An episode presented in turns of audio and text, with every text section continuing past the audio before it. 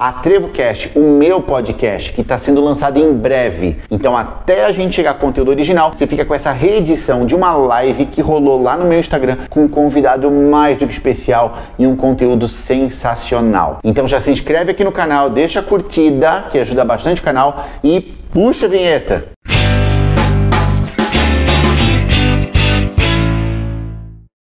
Te apresente para o pessoal que não te conhece, por favor. Oi, gente, tudo bem? Então, meu nome é Tayana, eu sou arquiteta. É, como o Thiago falou, eu tenho meu escritório, a Tripoli Arquitetura. O escritório tem 17 anos. E também fiz, cursei administração, também sou formada em administração, que ajudou bastante no início, mas é, como a gente vai falar hoje, os negócios que eram feitos há 15 anos atrás não são mais, não é da mesma forma como é feito hoje. É, é legal, gente, cola nela nesse sentido, porque pensa numa mulher que dá conta da empresa, da gestão da empresa praticamente toda e faz com excelência, né? Tá bom? Obrigada. Então, o bate-papo de hoje é sobre identificar os, né, os pontos chaves que quem está iniciando o seu negócio precisa tomar cuidado. Eu pensei nesse tema muito, em parte, para quem está me acompanhando no Instagram, vocês viram que eu comecei um quadro lá de profissão no crua, que é modelagem de profissionais. É um pouco nesse molde, certo? Que a gente vai trazer esse tema para vocês, para vocês modelarem a TAI, mas também eu pensei muito naquele profissional, naquele, naquela pessoa que está saindo agora da universidade, está tendo que iniciar o primeiro negócio e se sente perdido no sentido da gestão. Às vezes a pessoa sabe a parte técnica da profissão dela, sabe a, produzir o seu produto ou seu serviço, mas a parte da gestão de uma empresa é um negócio que é pouco, é pouco, é pouco trabalhado perto do que deveria dentro de uma instituição de ensino ou na própria vida, vamos dizer assim, né? A gente se a, sociedade prega muito para a gente se preparar para o conteúdo, conteúdo técnico específico da nossa área, e é muito pouco tempo investido na gestão comercial, no relacionamento comercial, né? no relacionamento profissional. E era nesse sentido, eu quero que essa live agregue um monte para você que está assistindo ao vivo. Se você tiver pergunta, vai deixando aí na caixinha, vai deixando o coração. E aí eu vou passar a bola para a Thay, para ela começar compartilhando com a gente o que, que ela entende que é fundamental para você que está começando a estruturar o seu negócio. Você vai começar seu negócio, sua empresa, não pode o que, que não pode faltar para garantir o sucesso. Tá aí. Vamos lá. Bom, primeira coisa, eu vou pegar já o gancho do que o Thiago falou sobre sucesso. Eu acho que a primeira coisa que vocês têm que pensar é o que, que é sucesso para vocês. O sucesso é a rentabilidade financeira. Claro que todo mundo quer ganhar dinheiro, mas eu quero realmente eu quero ganhar muita grana. É uma questão, né? Então, o que, que é esse sucesso que tu está buscando? É o reconhecimento público? É o dinheiro? É trabalhar com alguma coisa que é extremamente prazerosa contigo e o dinheiro não é tão importante assim? Então, eu acho que a primeira coisa é definir onde que você quer chegar. E nesse sentido, é, algumas pessoas, alguns estudiosos dizem que são, a gente considera três coisas. Primeiro, sempre trabalhar com alguma coisa que goste. Porque se vocês pegarem o tempo que vocês vão dedicar ao trabalho, ele pelo menos, o Thiago pode me corrigir melhor, talvez configure algo em torno de dois terços entre. É, talvez dois terços, Thiago, ou três da, da, do tempo da pessoa num dia, eventualmente. Não tem um parâmetro, menos, né, Thay? Entra muito. 50%, na... né? Entra muito Vamos naquilo lá. que tu falou. Entra muito naquilo que tu falou. Depende da pessoa. Depende do que ela quer para ela como sucesso. Você pode ter aí uma, uma pessoa que o sucesso dela é ter uma família extremamente estabelecida, que a família dela seja violentamente extraordinária e a carreira funcione bem, mas que ela não abdique tanto assim da família pela profissão. Se a gente olhar, se a gente tentar achar um parâmetro, tentar dar algum parâmetro, vai ficar aí entre metade e dois terços, né? Do teu tempo útil. Então, então assim, ó, trabalhar com o que gosta.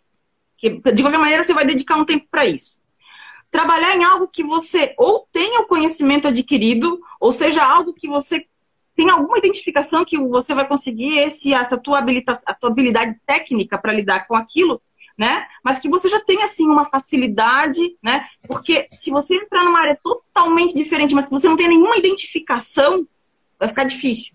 Então, alguma identificação mínima que se você já não tem essa habilidade, mas quando você adquirir essa habilidade, você adquira de uma maneira tranquila, né? E por último, um nicho rentável, um nicho que você veja que dá rentabilidade. Né? Então, eu acho que esse seria um bom começo para tentar imaginar para que lado ir. Não tenho, não vejo uma fórmula de sucesso, Thiago. Não vejo uma fórmula. Porque uhum. começa, uhum. como a gente não, tá, não consegue definir o que é sucesso, não existe uma fórmula para ele.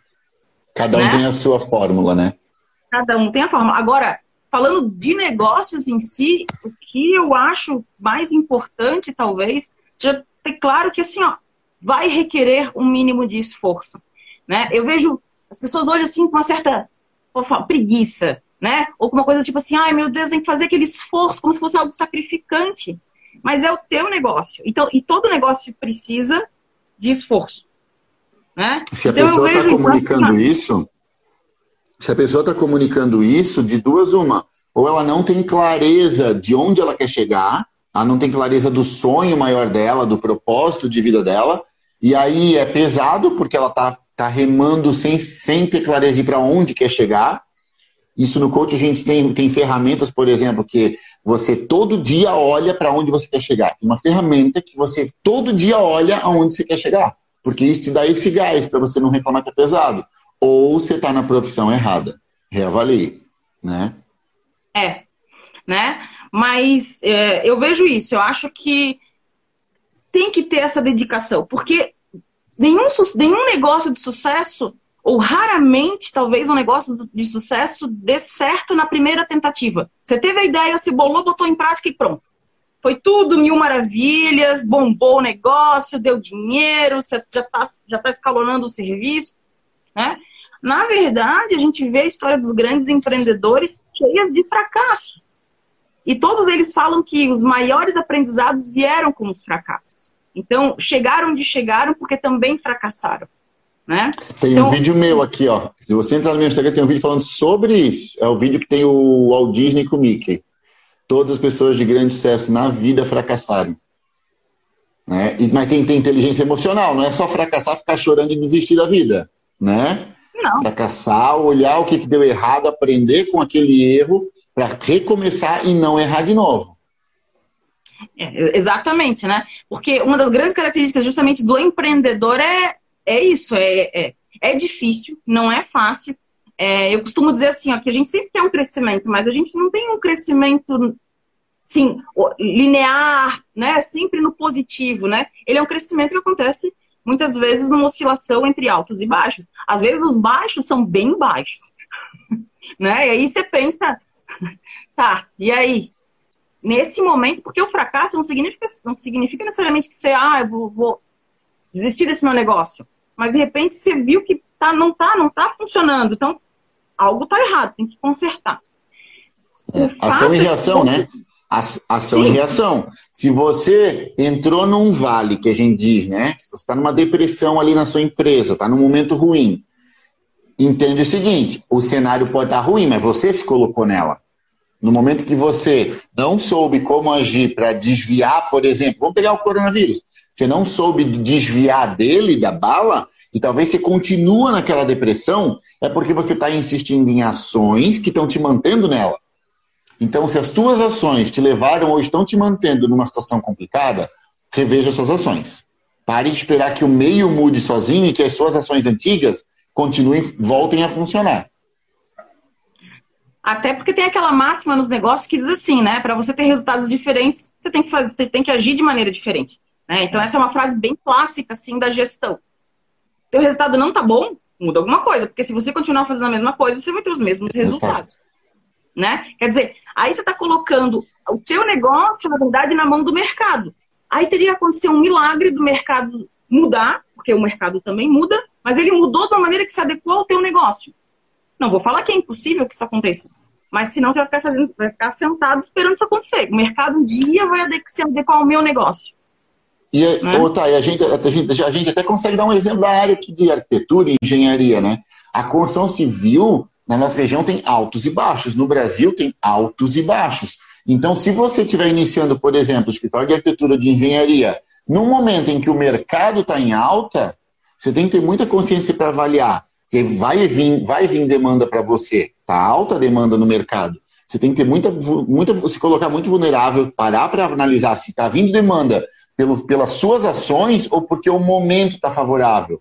Porque se for um momento favorável, quando ele deixar de ser favorável, você não vai se, sustentar. Perfeito. E aí, Tiago, me lembrou de uma outra questão que é justamente as mudanças do mercado, né? É, o mercado, na verdade, há muito tempo dá sinais de que o que está acontecendo hoje, não estou falando da pandemia, né? Mas hoje, a apresentação do mercado como ele está hoje, não foi uma coisa que aconteceu de uma hora para outra. Ele veio se modificando, e quando ele se modifica, quando ele. Realmente, essa questão da tecnologia, da rede, das mídias sociais, se solidificou no mercado, tudo aconteceu muito rápido. E a gente sabe que tem teorias que falam justamente dessa fluidez do mercado, as mudanças constantes, dada em grande parte as possibilidades de inovação tecnológica e que a gente tem hoje de ampliação da comunicação é, e da própria influência da internet nos negócios, né? Então a gente tem, na verdade, a gente está hoje construindo uma realidade de mercado que a gente ainda não sabe para onde é que a gente vai, mas a gente está em uma mudança, a gente está em uma transição enorme. E a gente vê também que é negócio, né? Os negócios de sucesso, eles muitas vezes foram negócios que, saíram na frente. O cara teve uma ideia, ele colocou aquela ideia em prática, ninguém acredita, costumava acreditar nesse cara, geralmente era assim. Não acredita no cara, o cara vai, insiste, ele quebra a cara, ele remodela e vai embora. E aí tem. Daí quando ele, quando ele, quando o negócio dele dá certo, aparece, já tem uma, uma galera que tá de olho, pô, aquele negócio ele tá pode ser interessante. E aí tem lá uns 10% de que a gente chama de seguidores, né? Eles são os primeiros seguidores, assim. Então, essa turma, os primeiros são a referência, os segundos seguem de imediato essa primeira referência, mas depois que essa onda passa e que o negócio se consolida e o mercado reconhece, aí vem uma penca de gente querendo espelhar, né? Vamos fazer uma. A gente pode falar dos. Do, pô, tem tantos negócios que já te foram moda, né?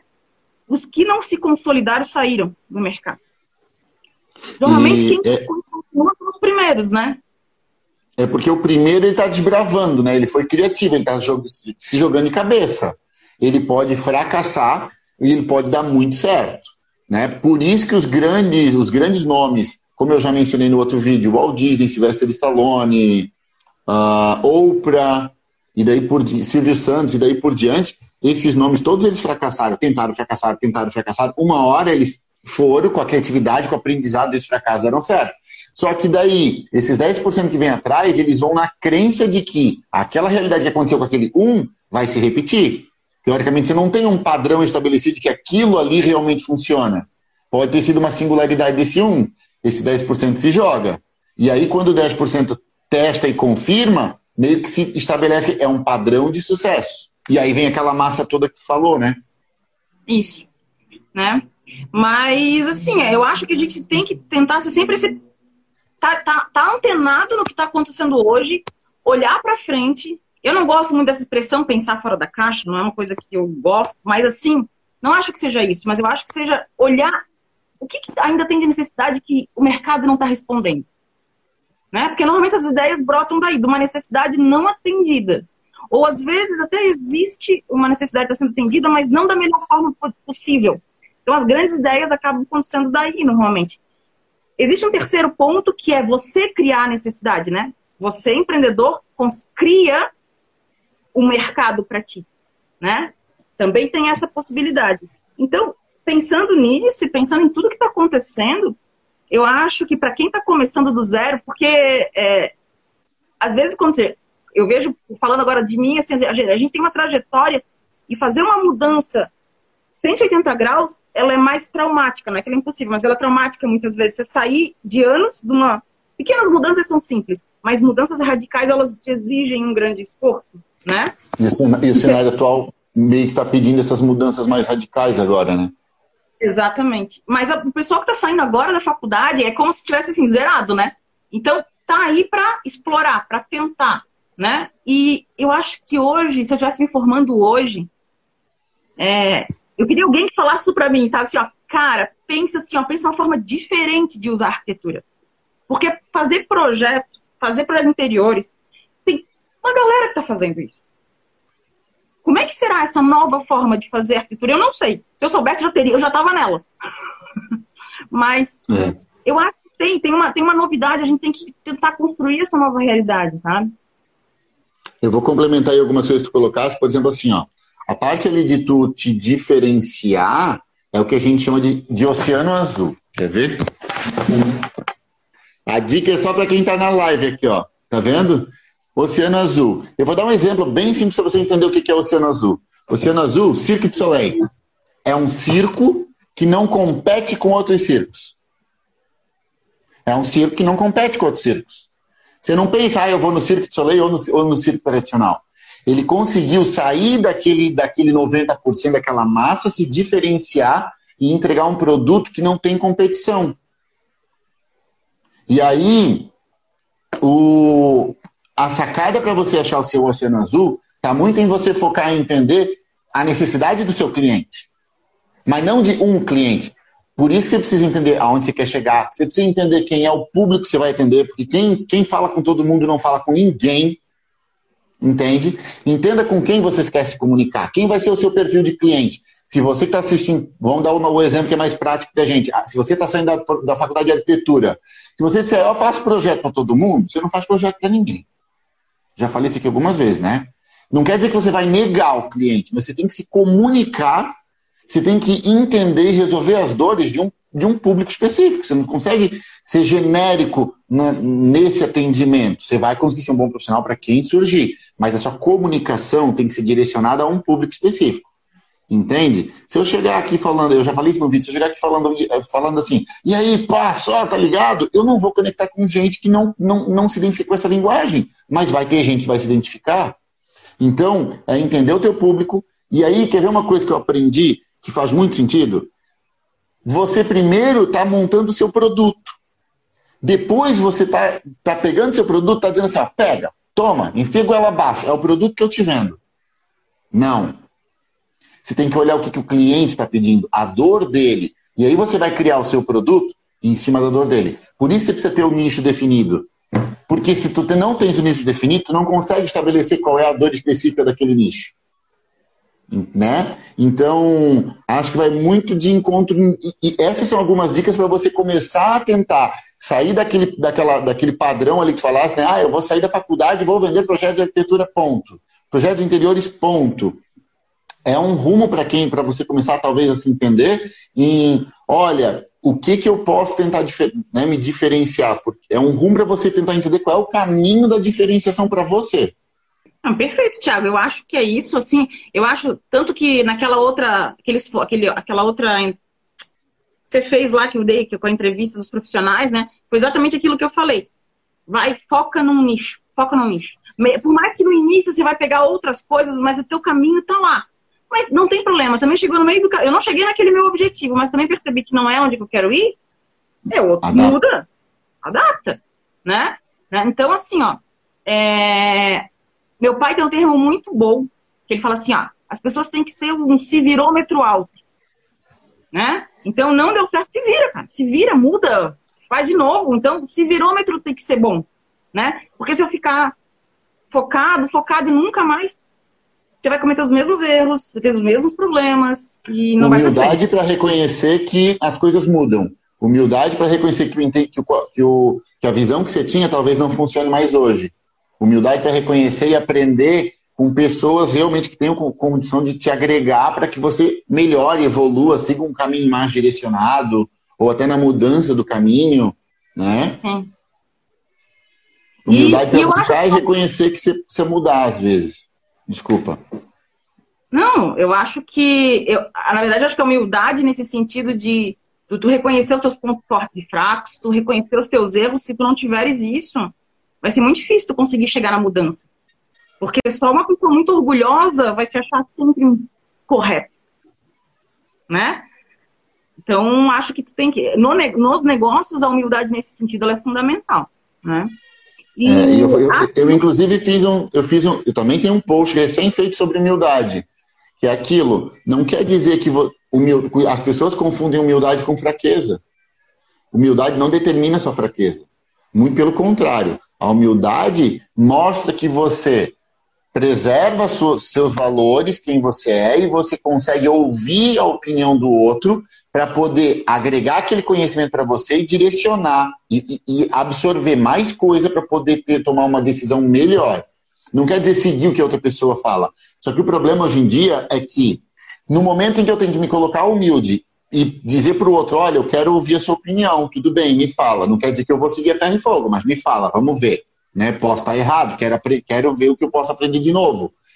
O problema é que as pessoas hoje em dia, elas não são independentes. Eu vou falar disso no IGTV dessa semana. É bem, bem legal isso que eu vou fazer ali. Mas em, em linhas gerais, se você não tem muito forte crenças positivas sobre você, se você não é muito solidificado, a opinião, a, a, você tem medo da opinião do outro porque vai bater e você não vai conseguir sustentar a sua. Não que seja um cabo de guerra, mas você entrega-se totalmente pela opinião do outro. Isso também não é bom, né? Humildade para aceitar que eu posso estar errado, eu não sei tudo. Então vamos ver a informação que vem, eu vou preservar a minha e eu vou absorver tudo isso e tomar uma decisão mais acertada. Por isso que às vezes para as pessoas é tão difícil colocar humilde.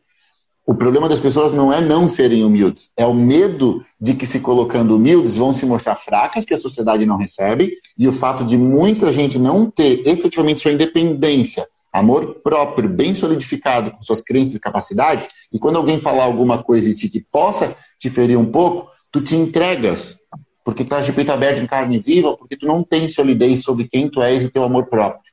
A bem da verdade é isso. Porque quem tem muita certeza consegue ouvir uma opinião com muita humildade receber. Então, o primeiro passo é você se encontrar, é você se, se, se, se imbuir, se fortalecer das suas capacidades. E vou só mudar um pouquinho ali, pegar esse teu gancho também, falasse das capacidades. Da... Tudo isso que a gente está falando, né, faz parte de um conjunto de atributos que as pessoas têm que chama, o pessoal chama de soft skills, né? Que são as habilidades interpessoais, que é a tua capacidade de trabalhar em grupo, é a tua capacidade de aceitar crítica, né? De uma maneira consciente, né? Nas críticas positivas, o teu comprometimento, a tua responsabilidade, a tua capacidade de interação. Então, são atributos que as pessoas hoje, tanto o mercado quanto as empresas, porque empreender Claro, a gente está falando do seu próprio negócio, mas a gente também pode empreender dentro de uma, de uma empresa. Então, são essas capacidades interpessoais, as habilidades interpessoais que tem hoje, elas estão em valorização. Porque um investimento, eu vou falar em termos de funcionário, que é mais fácil das pessoas verem. Então, é muito mais fácil uma empresa pagar um curso, um treinamento. Agora você vai aprender ArchiCAD. Ela paga lá o curso do ArchiCAD. Vai custar lá mil e poucos reais o curso. Mas fazer com que uma pessoa desenvolva habilidades interpessoais é um investimento muito maior e muito mais longo. Então, existe uma, hoje uma valorização das soft skills em detrimento dessas habilitações técnicas, conhecimento técnico que eu posso adquirir lendo um livro, vendo um curso, assistindo uma palestra, com a prática profissional, eu vou ganhando experiência. Então, nós, e aí eu vejo isso com os clientes. Talvez, aí eu vou, te, eu vou teorizar agora. Não sei se, é, pode ser mas eu não sei se, justamente por a gente estar tá vivendo uma época ultra tecnológica, no sentido da, da possibilidade que a gente tem de não precisar, assim, ter, ter uma interação, é, um contato realmente cara a cara, a gente está se comunicando né, por vídeo, né, a gente troca o WhatsApp o tempo todo. Então, eu não sei se isso também afeta essa questão de tu sentir o outro. Quando tu sente o outro, parece a coisa mais, é mais forte, assim, uhum. né?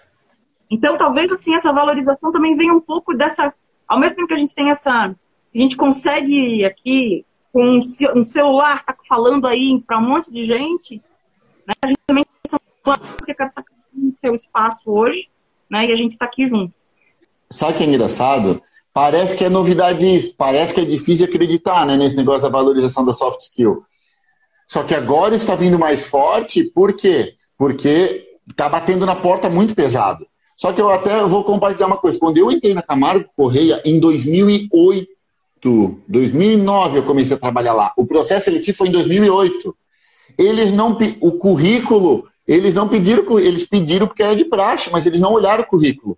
Todo o processo de seleção da Camargo Correia, quando eu participei do programa de treino em 2009, 2008, o programa, foi tudo em cima de soft skill. Eles, sabe o que eles fizeram? Uma dinâmica, eles botaram 30 pessoas numa sala, formaram grupos, deram um problema para esse grupo resolver. E eles ficaram avaliando dentro do grupo como cada um se portava. Foi dali que veio a seleção. Eles não olharam a resposta.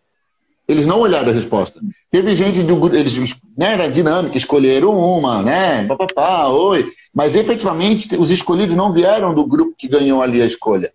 Eles ficaram avaliando o desenvolvimento do trabalho em equipe. Em 2008, gente.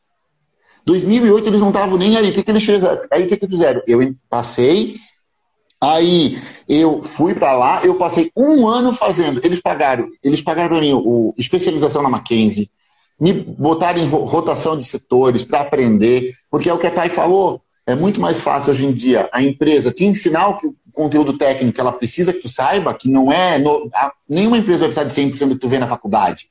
Porque cada empresa tem o seu nicho. Mas a parte do. Então ela consegue te, te aperfeiçoar tecnicamente. Certo? O que não quer dizer que a parte técnica não é importante. Você tem que já ter a sua bagagem, lógico. Mas conhecimento técnico deixou de ser a principal commodity para as empresas, para os negócios. E a gente está falando muito na questão de empregado, mas traga isso para a sua empresa. Se você está abrindo a sua empresa e você não tem inteligência emocional para lidar com um problema, para lidar com um cliente, aí é, é muito comum a gente ver nos alunos dizendo assim: ah, o professor tal é mais rude, o professor tal é mais querido, não gosto desse professor porque é mais rude. Nossa, gente, é ótimo vocês terem um milhão de professores com perfis diferentes, um mais querido, um mais rude. Porque no mercado de trabalho você vai ter isso. Querendo ou não, ali tendo uma diversidade de professores, você está sendo desafiado a se, se relacionar com pessoas com perfis diferentes. Isso está testando e, em parte, desenvolvendo tuas soft skills. Está te forçando a desenvolver e você nem percebe. Tem um dado, Thiago, que, bom, varia conforme a pesquisa, mas em torno de entre 60% e 70% dos clientes não voltam para uma empresa por conta do atendimento, não é por conta do produto. E é bem fácil. Eu tenho certeza que se eu pedir para vocês, se vocês pensarem num restaurante onde a comida era maravilhosa e o atendimento era péssimo, vocês não voltam. Não voltam. É? Então, no nosso negócio é a mesma coisa. Não adianta eu ser top arquiteta, meu Deus, meu projeto. Aí a pessoa vem falar comigo, eu vou agir com arrogância, eu vou agir com, sei lá, desprezo, vou agir com indiferença para o meu cliente, vou atrasar, não volta. Né? Pelo menos a maioria não volta. Então, eu acho que isso tem a ver com o que a gente está falando, mas esse é um dado, né? E aí eu falei, tava, falei aqui do negócio do atraso, né? É importante também, vamos falar de uma coisa um pouco mais, é, mais técnica, né? Da gestão. Eu vejo hoje, assim, como um elemento de gestão imprescindível, assim, para um negócio, é, primeiro a questão da gestão do tempo, né? A gestão do tempo no sentido dos processos, tu conseguires organizar a tua empresa para que os processos aconteçam da maneira, no tempo que tem que acontecer. Porque o tempo hoje é uma preocupação da, geral das pessoas. Não só o tempo não, no sentido do. Você não estica é, não o tempo, né? Não, não. Você não estica então, E não é. A, a, gente também, nós também buscamos mais tempo pessoal. Né? Então eu preciso fazer com que a empresa seja eficiente, porque ela também reverte para mim num certo sentido, né? E o meu cliente espera isso. A gente sabe que existem problemas, as coisas que são inesperadas, a gente, a gente sabe que existem coisas que geram atraso, mas elas não podem ser a regra. Né? Então, tem N metodologias aí de gestão de tempo, tem vários autores que vão falar sobre isso, tem quadros de organização, tem. O pessoal fala em, ah, vamos, resolve o que é prioritário, resolve o que, é. Tem ordens de, de prioridade que a gente resolve os problemas. Tudo isso tem a ver com gestão de tempo. Mas é mais do que isso, é uma coisa muito básica, né? Tem uma coisa chamada cronograma que é todo mundo aprende. Então, falando do escritório de arquitetura, né, eu, eu, eu lanço uma proposta para o meu cliente de um serviço, eu dou para ele uma expectativa de prazo, mas a expectativa de prazo tem que estar em consonância com aquilo que eu posso fazer, né? Com, com, quando eu, por exemplo, lá no escritório, a gente tem prazos que são flexíveis no sentido, se eu estou com muita demanda, os meus prazos de retorno para o cliente, eu tenho que falar para ele, olha, eu não vou conseguir te entregar esse trabalho em uma semana. Eu preciso de 15 dias, porque eu tenho mais cliente. Se eu não tenho pouco cliente, eu consigo fazer uma entrega em 5 dias.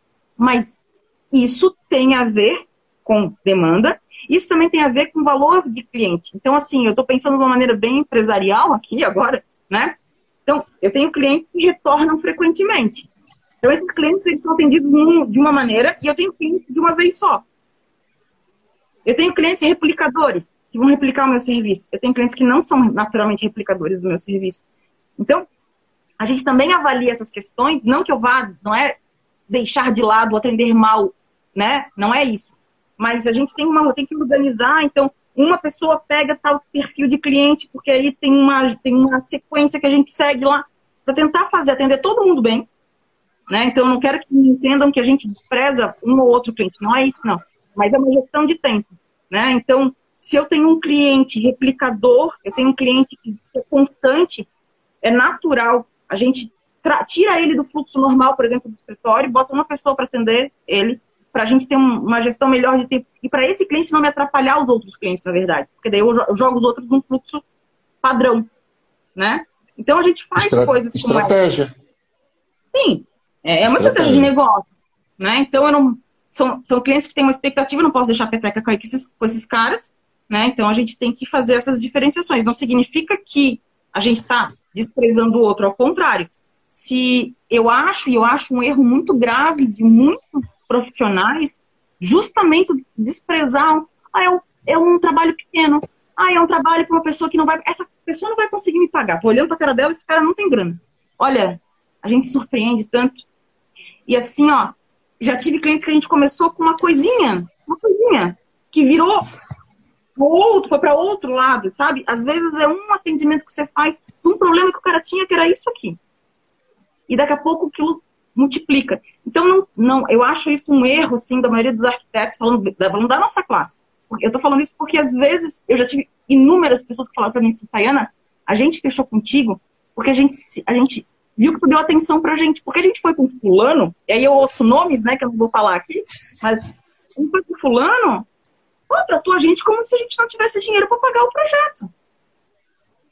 Né? Então, assim, ó, eu acho é, é ruim. Na verdade, eu acho ruim ouvir isso da, da profissão, porque é a minha profissão.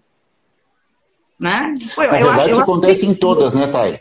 Isso vai aparecer Sim. em todas. É porque a gente acaba tendo mais, principalmente tu, né? Acaba tendo mais percepção por, da tua área que tu atua. Mas isso claro. acontece em todas. E assim, ó, tempo é finito. Se você basear o seu sucesso no, ou o seu valor, o seu ganho no seu tempo, no valor da tua hora, você vai ter um teto que você vai crescer, porque o dia só tem 24 horas. Então, aí entra de novo aquilo que a gente falou lá no começo. É, o teu nicho, o que que tu vai te diferenciar? Aqui eu já dou uma dica, vou reforçar uma dica que eu dei uma vez. Não brigue por preço. Não brigue por preço, porque o cliente que veio por preço vai embora por preço a hora que ele achar o mais barato. Entenda o real valor do seu serviço e dê uma entrega extraordinária. Dê a entrega certa para que o teu nicho pede e dê o teu valor. Porque se tu captar o cliente, o cliente vem para ti, ah, me faz um desconto de 50%. E aí você dá o desconto de 50%, talvez pelo cenário da pandemia. Ele vai falar, pô, amigo, olha, vai lá, pressiona que ela te dá 50%. Que o outro fala, e o outro fala. E aí no final todos só vêm para ti para fechar com desconto. Aí a hora que tiver um recém-formado, desculpa a palavra, mas o recém-formado tem que estabelecer no mercado, acaba às vezes trabalhando um preço um pouco mais baixo, tem menos conhecimento, uma entrega um pouco mais simples, aí ele põe um preço mais baixo, o cliente veio por preço, vai para ele por preço. Porque uma hora tu vai querer segurar teu preço. Quanto segurar, tu perde ele. Porque ele veio porque era barato. Não porque tu era bom, não porque tu tinhas uma entrega diferente, nada disso. Então se encontre, encontre seu nicho, se identifique, para que você traga o seu valor. E não só em cima da sua hora. Porque, de novo, hora é tempo finito. Né? Hora é tempo finito. E aí, outra coisa que a, que a Thay também falou ali, que eu quero falar um pouquinho, é sobre tempo para família, tempo para amigos. É, Existe sim o que a gente chama de hiperfoco. Não é o meu propósito aqui, tá? É um cenário isolado, você faz no máximo três meses. E jamais mais tempo do que isso. Mas, fora esse período de hiperfoco, você tem que ter equilíbrio. Sabe por quê? Porque você não vai conseguir atender bem um cliente depois de seis meses virando 12, 15 horas trabalhando todo dia. Você vai começar a ficar estressado, você não vai mais conseguir usar suas soft skills sua inteligência emocional de forma coerente, sua família está desandando, aí a sua família, porque você também não tem mais contato, porque está estragando, aí você fica com aquele peso em você, aí você não produz direito, você desconta no cliente sem perceber. Então, o equilíbrio é importante. Parece às vezes que você parar para dar uma atenção para sua família, para os seus amigos, para você próprio, para cuidar do seu corpo, Parece às vezes que isso é tempo desperdiçado, mas não é, porque isso te ajuda justamente a ter mais equilíbrio na sua inteligência emocional. E quando vem uma dificuldade no trabalho, se você só tem o trabalho na sua vida, você entra em pânico, se desespera, porque a única coisa boa que você tinha na sua vida cai. E agora, em contrapartida, se você mantém toda a sua vida equilibrada, quando o trabalho, quando a tua carreira, a tua profissão dá um vale, que a gente falou que vai vir, você está mais equilibrado porque você se sente apoiado por todos os outros lados da sua vida, e aí você não se desespera. Não, o trabalho está mal, mas a minha, o resto toda a minha vida está ótimo. Então, vamos olhar com cuidado isso aqui agora, com carinho, com inteligência emocional.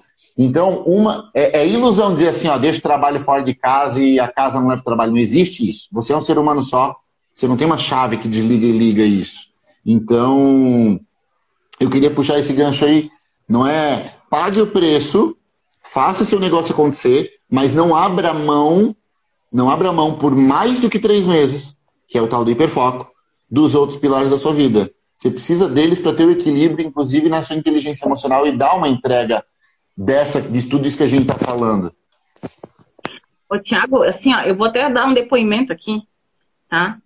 Porque, é, principalmente quando eu comecei a trabalhar, meus três primeiros anos de trabalho, eu era empregada, né?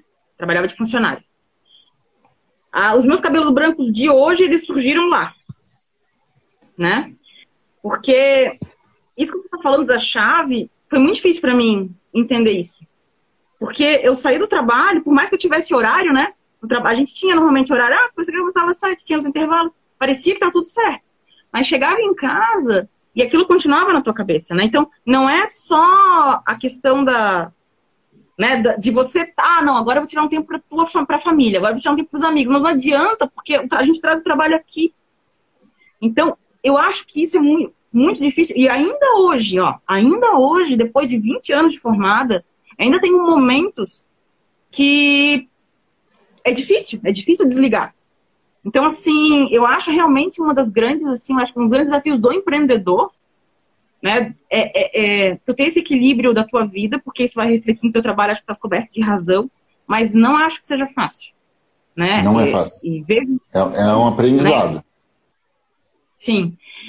E, e, tem momentos, assim, que, é, sei lá, não sei porquê, talvez eu não tenha essa percepção de entender o motivo, né? Mas a gente vê que tem, tem momentos que é mais fácil de separar e parece que acontece alguma coisa na tua vida que tumultua essa separação trabalho, né? E momentos não trabalho parece que fica mais difícil, né?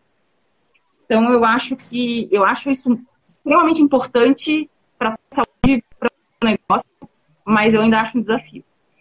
É, eu, que, a, no Mindfulness, que é um dos módulos da minha formação coach, a gente fala o seguinte: quando vier um pensamento, ruim ou bom, normalmente a gente bloqueia o ruim. Tem o pensamento ali batendo na porta. Oi, é, eu sou o problema, olha aqui. E tu fica na tua cabeça. E tu não, não, sai, não quero agora, não quero agora. E, tu, e ele, não, ele, enquanto tu não abrir a porta, ele não sai. Você vai dormir pensando no problema. Aí a gente, a gente fala assim: a gente tem uma frasinha que diz: Oi, pensamento, obrigado, pensamento, tchau, pensamento. Recebe, abre a porta, recebe, entende, digere, agradece e se despede. Porque se você não deixar ele entrar, ele vai ficar o tempo todo batendo na porta. É lógico que isso eu estou falando de forma muito resumida, né? Parece até aquelas frases de, de comercial de margarina. Mas, sim, Quando você deixa, quando você aceita o cenário, não quer dizer que você tem que resolver, mas quando você aceita, você olha, diz, ok, tem, tem esse cenário, não está ótimo, mas não é hora. Então tá, eu recebo, sei que está assim, se despede, deixa ir embora. Entende? É um, é, tem, tá tem formas de trabalhar isso. Mas não, é não acho, ignorar. Eu, eu, eu te entendo o que você está falando, assim. Vou tentar aplicar mais, tá, Thiago? Essa tua dica. não, é, é, não, é, não, é, não, é, não é fácil. É, é muita gestão emocional, sim. Mas aí é que está a sacada do que eu, eu vou fazer um complemento ali também. Se você tem a vida em equilíbrio, a energia para manutenção dos pilares da tua vida, ela não é alta em todos. Quando está tudo em equilíbrio, é energia de manutenção. O problema é quando a relação na tua casa já está desgastada e aí tu tens que consertar aquilo lá. Quando você tem que consertar, a energia despendida acaba sendo maior. Então talvez pareça difícil, principalmente naquele pilar que já está com problema, porque sim, ali vai, de, vai demandar uma energia maior. Mas a sacada é corrija.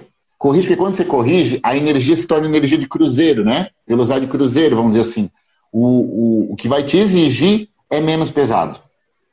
E a sacada está em você ir trabalhar na segunda-feira sabendo que está tudo alinhado na sua casa, na sua empresa. Não quer dizer que não tem problema. Quer dizer que o problema existe, mas está tudo em equilíbrio. Não existe vida perfeita. Ninguém está aqui vendendo vida perfeita. Mas quando você cuida de tudo, quando um dá uma piorada, os outros te seguram. Tu precisa ter uma âncora. Eu falo rapidinho por mim, nem vou entrar no médico, já falei isso várias vezes aqui. A minha depressão estourou feio porque eu tinha minha vida apoiada em um pilar. E a hora que aquele pilar ruiu, eu não tinha onde me, me segurar. Isso é lógico que eu estou falando de um extremo aqui, mas isso vale na tua carreira profissional. Tem equilíbrio na sua casa, receba o problema, entenda ele e se despede. Diz: olha, problema, ok, você existe, eu reconheço, não é a hora agora. Agora eu vou dar atenção para minha família. O problema está aqui. Ok, depois eu vou olhar. Entende? Esse negócio eu, eu... de tentar bloquear é que é difícil. Eu acho que tem uma outra coisa também, Tiago, assim, falando da arquitetura, né? Mas que, imagino que talvez se aplique a qualquer profissão. A gente pessoaliza esse problema. No, no sentido, por exemplo, assim, ó, tô, tô com um problema num projeto, tô com problema numa obra, tem um cliente, não sei o quê. Mas é dele, é dele. E aí a gente traz pra gente, a gente carrega esse cliente junto, né? Às vezes eu, eu, eu tentei, durante muito tempo, assim, eu tentei fazer isso. Falar assim, não, calma, é um final de semana, é um dia. O mundo não vai acabar se eu não conseguir resolver isso na, próxima meia hora, né? Então, eu acho é. que a gente também e, e, e isso é abrir a porta, abrir a porta, aceitar que tem e seguir. É, porque é, as pessoas têm essa coisa da ansiedade de hoje, né? Essa coisa da urgência, assim. Mas na verdade, muito e, e engraçado falar isso. Agora me, me lembrei de uma coisa que aconteceu essa sexta-feira. Nessa, é, eu tenho um, eu tô atendendo um cliente novo. E eu tava preocupada porque ele é um cara extremamente ansioso. Ele é um cara que quer, né? Eu falei, eu falei, olha, fulano, eu semana que vem eu não vou poder, não vou poder estar na tua obra. E pensei assim, meu Deus, ele vai. Ele... Aí eu, eu fui, direcionei o pedreiro, expliquei tudo que tinha que fazer.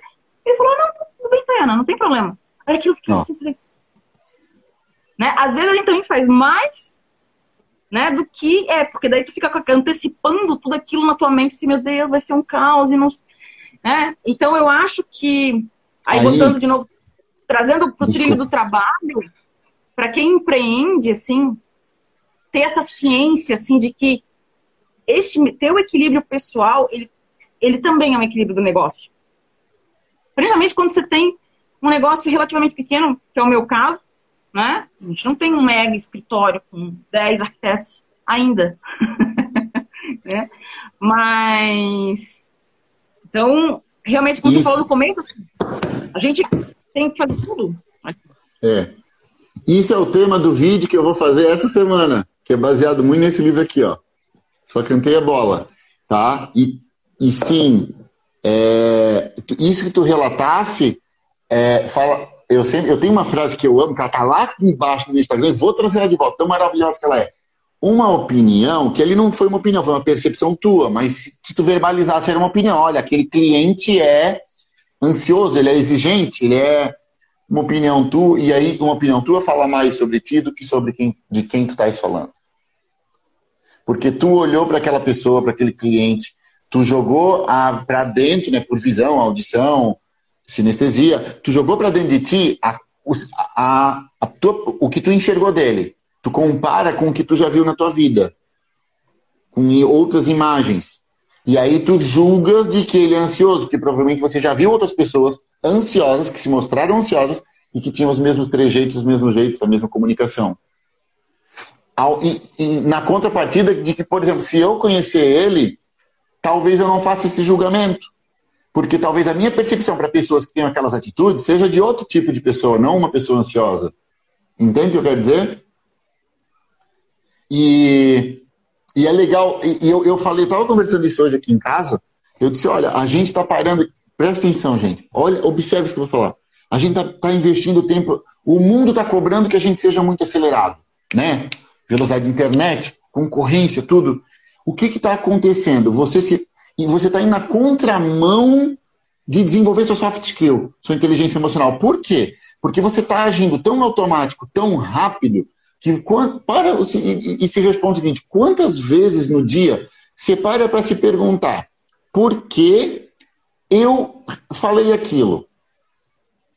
O que que eu, o que que eu vivi, o que que eu vi que me fez ter essa comunicação? Não necessariamente é algo ruim que eu estou falando, não. É literalmente parar para você e olhar, ó, eu comunico isso.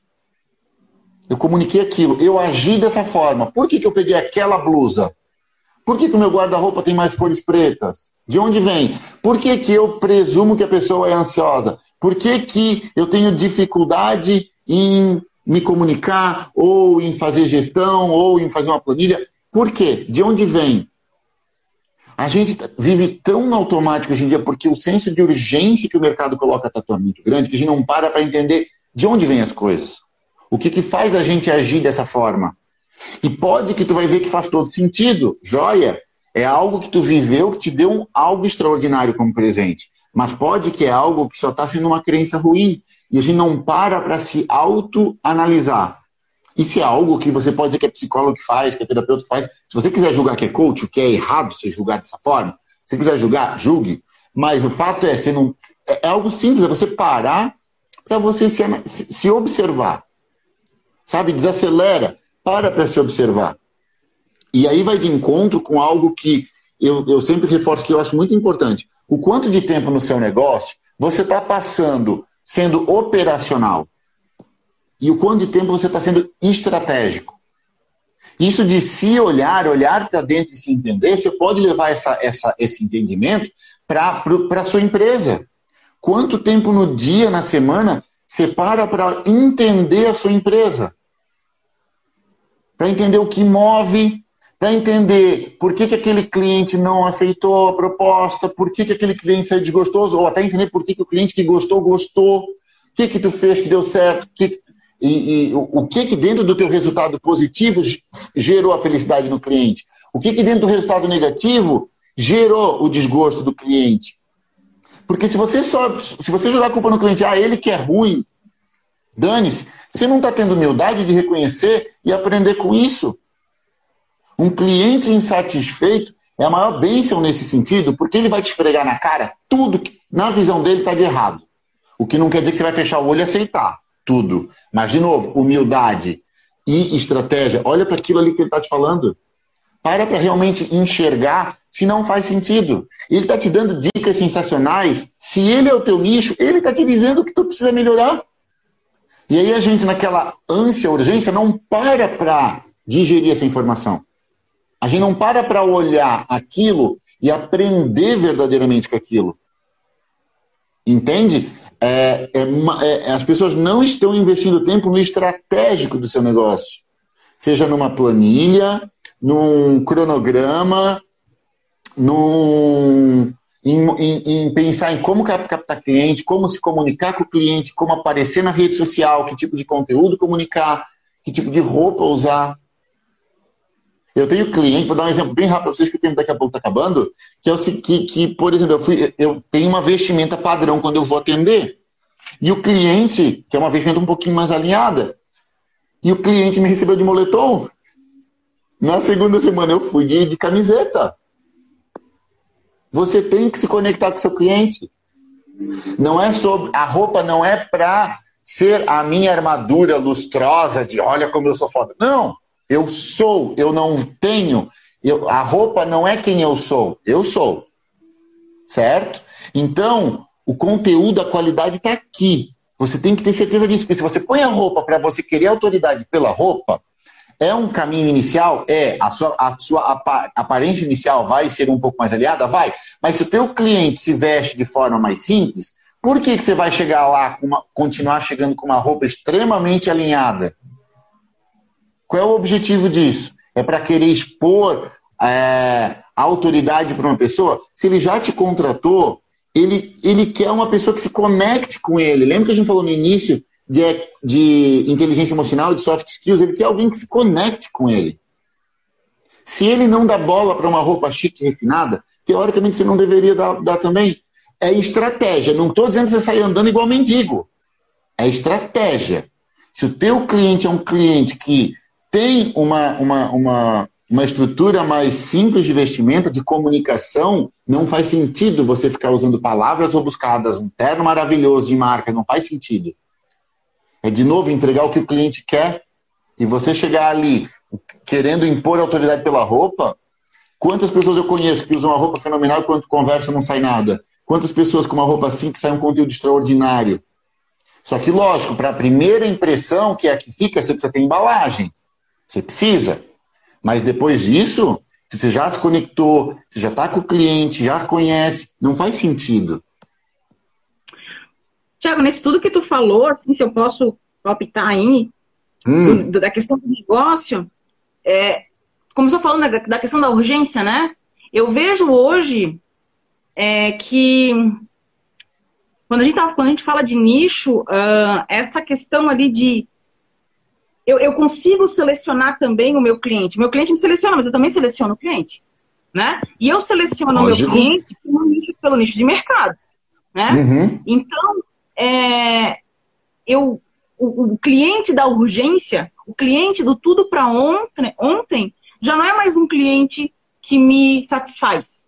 Não é mais esse cliente. Então, se eu não quero esse tipo de demanda, né, eu vou redirecionar. Né? Eu sempre falo assim, olha, nem todo cliente às vezes se alinha contigo. Então, daqui a pouco tem um colega teu que é a cara daquele cliente. Fulano, olha só, eu não consigo te atender. Né? A tua demanda não, não, não... Mas assim, ó, eu tenho um colega meu que é fantástico. Fantástico. Eu tenho certeza que ele vai te atender super bem. E aí a gente faz a indicação para outro colega. Então, a gente também pode selecionar o nosso perfil de cliente. É, Isso que você mas vou dar uma dica, assim, ó. Vou dar, uma, vou dar um complemento rápido. Mas passa teu preço. Joga lá nas alturas, se for o fato. Mas joga teu preço. Não diga não. Passa teu preço. Passa o preço que vai ser coerente para tu. Pra, se pra, não é o que tu quer, se vai ser difícil para te atender aquele cliente, joga o preço nas alturas. Mas joga um preço. Não diga é, não. Eu não te digo que é o preço. Não te digo que é o preço. Eu, eu, eu acho que tu podes comunicar, por exemplo, essa questão dele é o prazo. Ele pode falar, olha, eu preciso de um projeto para 10 dias. Você vai falar, olha, eu consigo fazer, mas o meu prazo não é 10, meu prazo é 20. Entendeu? Ou então, se você. É, é, é, é muito. Aí a gente volta no início, né? A gente volta no início. É, lógico. A tua comunicação vai começar naturalmente a filtrar o teu cliente. Naturalmente. Exatamente. Se você estiver então, comunicando com todo mundo, vem todo tipo. Agora vamos supor assim: ah, eu não quero cliente que fica me ligando de madrugada para resolver coisa. Mas se vier um cliente querendo, se vier um cliente querendo, diz: olha, eu só posso em 20, né? Só posso em 20 dias, ele vai dizer que quer em 10 põe na balança, você consegue entregar em 10 se você trabalhar até mais tarde? O que, que você vai abrir mão?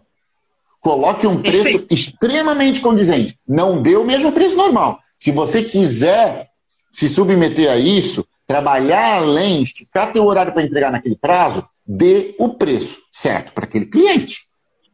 Hum, ok, mas né? aí, aí é como você fala, aí existe uma consciência é escolha. Exatamente, consci... tu estás fazendo conscientemente. Olha, É. Eu não consigo, para eu, eu conseguir te atender nesse prazo, eu tenho, que, eu tenho que inserir alguém na minha equipe. Então, assim, ó, é, para fazer nessa tua condição, o valor é esse. Então, eu concordo contigo, né? Que, e, que assim, ó, tu podes é, alinhar. Mas eu ainda acho, Thiago, assim, ó, que tem clientes que não que não, não são, não pra, são. Às vezes o cara. É, pra ti, pra ti, pra tua, pra tua felicidade e sucesso. Vai ter gente que vai gostar dessa, entendeu? Gente, vai acabar o tempo. Eu preciso vender meu peixe aqui. Me dá um minuto. Tudo isso que a gente falou, uma análise de perfil comportamental, ela te ajuda a trazer clareza. É, é sensacional. Você duvida, vai nos meus depoimentos no Instagram, assiste os depoimentos. Eu te garanto que o preço é muito mais barato do que você imagina muito mais barato, tá? E eu duvido que você não vai sair falando, uau, valeu cada centavo, pagaria o dobro. Eu duvido, duvido. Você vai ganhar, vai comprar comigo, você vai ganhar uma devolutiva, uma sessão de quatro horas comigo, falando sobre você, entendendo tudo isso sobre você e tirar todas as questões das soft skills, vem na análise de perfil.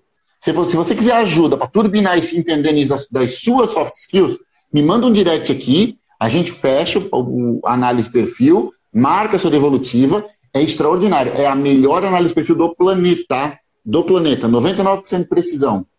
Show? Tá, é um minutinho, vai cair. Eu vou pedir para tu concluir, se despedir do pessoal, fazer teu fechamento. Gente, obrigada, obrigada por quem entrou, por quem assistiu. E assim, ó, persistência, tá? Para quem for fazer o seu negócio, foco e persistência e tranquilidade tranquilidade. Acho que é isso. Obrigada pela oportunidade mais uma vez, Thiago. Obrigadão, Thay. Obrigadão por ter participado, por ter se disposto assim tão em cima do tempo. Gente, não estava planejado, eu tinha outro planejamento, acabou não dando certo, eu liguei para ela, Thay, me ajuda, me ajuda. O tema estava na gaveta e ela se dispôs. Então, duplamente obrigado de coração, tá? Se você quiser, vem conversar comigo sobre a análise perfil. Conversa comigo aqui, manda uma mensagem. Diz, Thiago, eu não sei se eu quero. Eu quero só entender mais. Eu te passo o valor certinho, faz em 12 vezes, gente. E não é porque eu estou fazendo em 12 vezes que é caro. É porque vai ficar ridiculamente barato. Vai dizer, meu Deus, Thiago, esse preço eu nem quero parcelar. Tá? E é extraordinário. Eu juro que você vai sair dali daquela análise perfil falando um uau, valeu cada minuto. E eu te digo assim, ó, a maior parte ainda chora, de tão extraordinário que é. Manda uma mensagem sem ter nada a perder. Aproveita, tá? Vem falar comigo. Tá, obrigado mais uma vez. Pessoal, cola no meu stories, eu botei uma sequência de vídeos extraordinários também, de lives para você assistir, que fala tudo isso sobre início de carreira. Tá joia? Tô ainda com uma sobrinha, é porque a gente tem que recomeçar, mas já vai cair. tá? Gente... Tira, tira o print, tira um print se você gostou. Valoriza a gente. Olha, o tempo da Thay aqui. Tira um print, faz uma pose, Thay tira um print, posta nos seus stories, marca a gente, tá? Pra encaminha essa live, eu vou salvar no IGTV, encaminha para aquele seu amigo poder assistir, vai ali depois, comenta, dá o coraçãozinho para o Instagram entregar para mais pessoas, ajuda bastante, tá certo? E se você precisar de projeto de arquitetura, procure a Thay, né? Segue ela lá no Instagram também dela. Se você é aluno de arquitetura, ela tem dois perfis, certo? Perfil com um monte de conteúdo legal, não tem? Qual é o perfil que tu tá? Não, eu, eu, eu tô agora no meu perfil pessoal. Tem é. um perfil lá que tem Profitai, Prof, acho que Profitaiana, tá escrito é. lá. Cinco segundos, gente. Beijão no coração, bom feriado. Tchau.